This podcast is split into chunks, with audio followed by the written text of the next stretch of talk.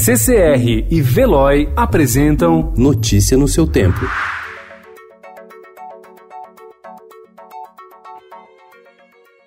Olá, sejam todos muito bem-vindos. Hoje é sexta-feira, dia 24 de janeiro de 2020. Eu sou o Cado Cortez e ao meu lado Adriana Simino. E estes são os principais destaques do jornal Estado de São Paulo.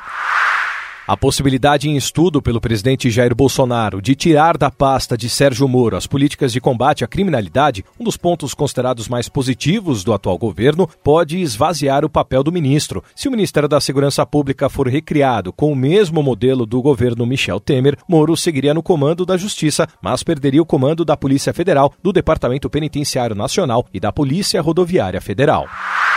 Em crise com o presidente da Fiesp, Paulo Scaff, um grupo de entidades empresariais abriu canal direto de interlocução com o ministro da Economia, Paulo Guedes. O grupo foi apelidado de Coalizão Indústria e é visto como uma Fiesp do B. BNDES pagou 15 milhões de reais a mais por auditoria. Questionado se pode concorrer à presidência, Luciano Huck não descartou. Pergunta muito difícil, não tenho a resposta nem para mim mesmo, afirmou. Ministério da Economia estuda mudanças na tributação de produtos como cigarros, bebidas alcoólicas e alimentos processados com açúcar. Estados Unidos limitarão visto para mulheres grávidas. China isola 20 milhões de pessoas e cancela a festa do Ano Novo por causa do coronavírus, que já causou 18 mortes no país. Ciclone pode atingir a costa da região sudeste.